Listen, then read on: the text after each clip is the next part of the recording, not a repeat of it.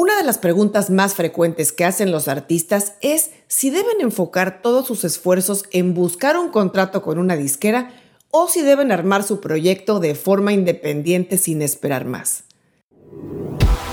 Esto es Mi Disquera.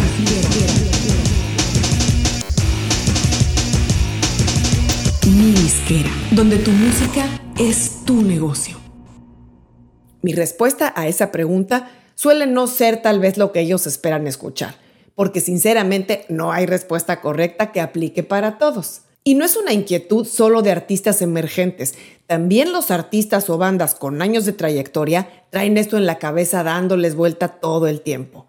Suele haber todo tipo de interrogantes y dudas existenciales, pero más que ofrecerles respuestas, lo que ofrezco son más preguntas. Sí, preguntas que deben hacerse para que entonces sí, con esas respuestas se puedan responder a ellos mismos qué es lo que más les conviene. Vamos a comenzar con el caso de los artistas emergentes, aquellos que están apenas armando su proyecto musical y aún tienen poca música publicada. Y claro, cifras relativamente bajas de reproducciones, vistas y seguidores. En estos casos, salvo que seas pariente de algún ejecutivo disquero o hijo del dueño de un sello, o te aparezca un padrino por ahí en la industria como por arte de magia, sería muy raro que te ofrezcan un contrato.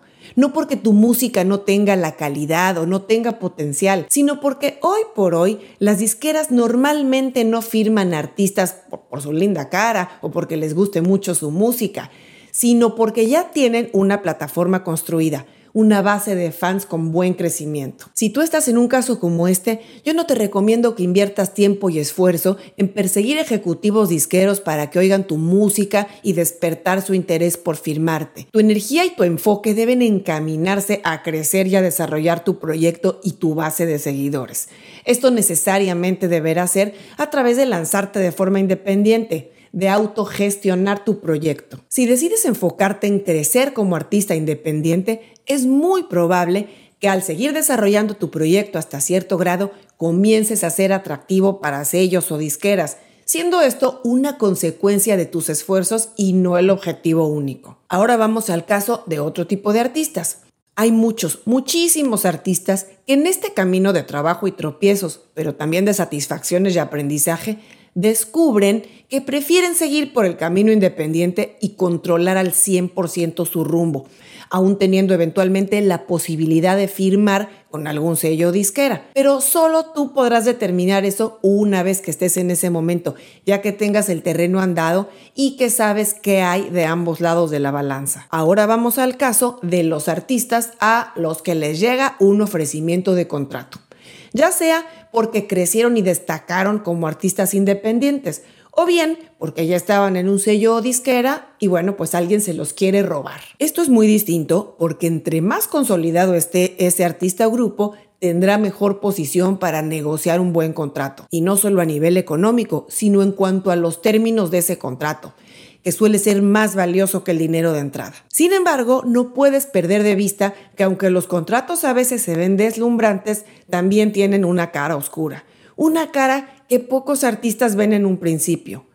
Recuerda que en los contratos con las disqueras y con la mayoría de los sellos grandes, ellos son los dueños de los masters o de las grabaciones que publicarás bajo tu contrato con ellos. Incluso cuando acabe el contrato, salvo que tengas estipulada alguna causa de compra de los masters y tengas el poder económico para adquirirlos, tus masters siempre se quedarán con la disquera. Por lo tanto, tú no tienes el control de la explotación de esa música y bueno, pues solamente percibirás las regalías que te corresponden. Piensa también que los anticipos suelen ser muy atractivos de inicio, pero no todos los artistas invierten ese dinero de forma inteligente y sueles fumarse muy rápido y dejarte con una deuda que ocasione que no veas pagos de regalías por mucho tiempo. Piensa también que la regalía que te ofrecen en esos contratos es un porcentaje que llevará ya la deducción de lo que te cobrarán por varios conceptos, como producción, distribución, marketing principalmente. Así es que si tú vienes del mundo independiente y estás acostumbrado a recibir entre el 80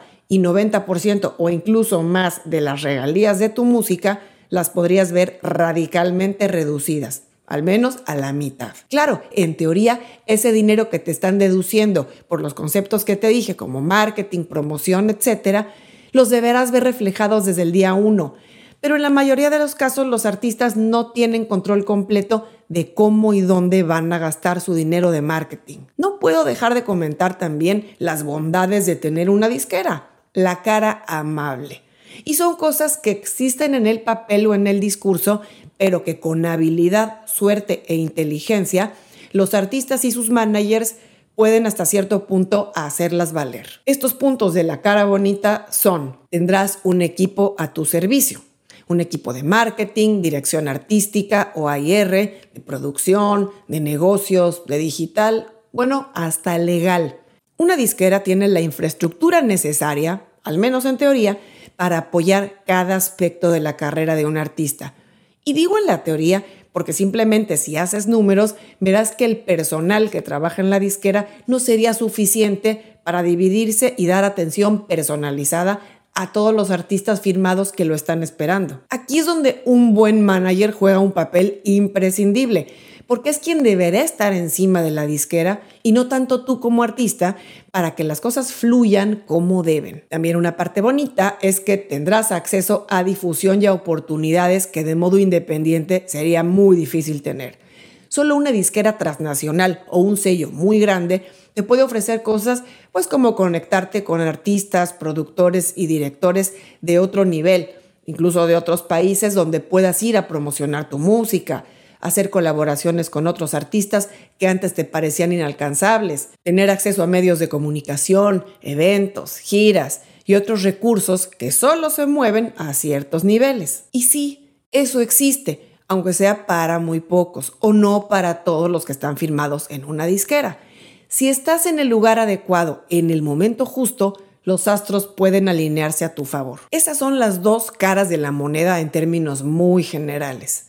En resumen, para mí el mundo ideal es crecer como artista independiente y lograr cierta posición que te permita negociar un contrato de distribución con una disquera o un sello grande. Y digo que es la opción ideal porque aunque tal vez no tenga todos los beneficios económicos o de apoyo de infraestructura que un contrato de disquera completo, un contrato de distribución con una disquera o sello grande te va a permitir mantener la propiedad de los masters, la decisión de qué música grabar, con quién, cuándo lanzar y cómo, y el control completo de cómo se invierte tu dinero de marketing y promoción. Aunque claro, ese dinero deberá salir en la mayor parte de tu bolsa. Sin embargo, si tu meta es tener proyección por todo lo alto, priorizar la explotación de tu música a nivel internacional y moverte en la crema innata de los medios, si tienes la posibilidad de firmar un contrato con una disquera y los términos te hacen sentido, no lo pienses dos veces. No muchos artistas van a tener esa oportunidad en su vida. Sea cual sea tu situación, te recomiendo que te informes mucho, que preguntes y que no firmes nada sin entender a detalle.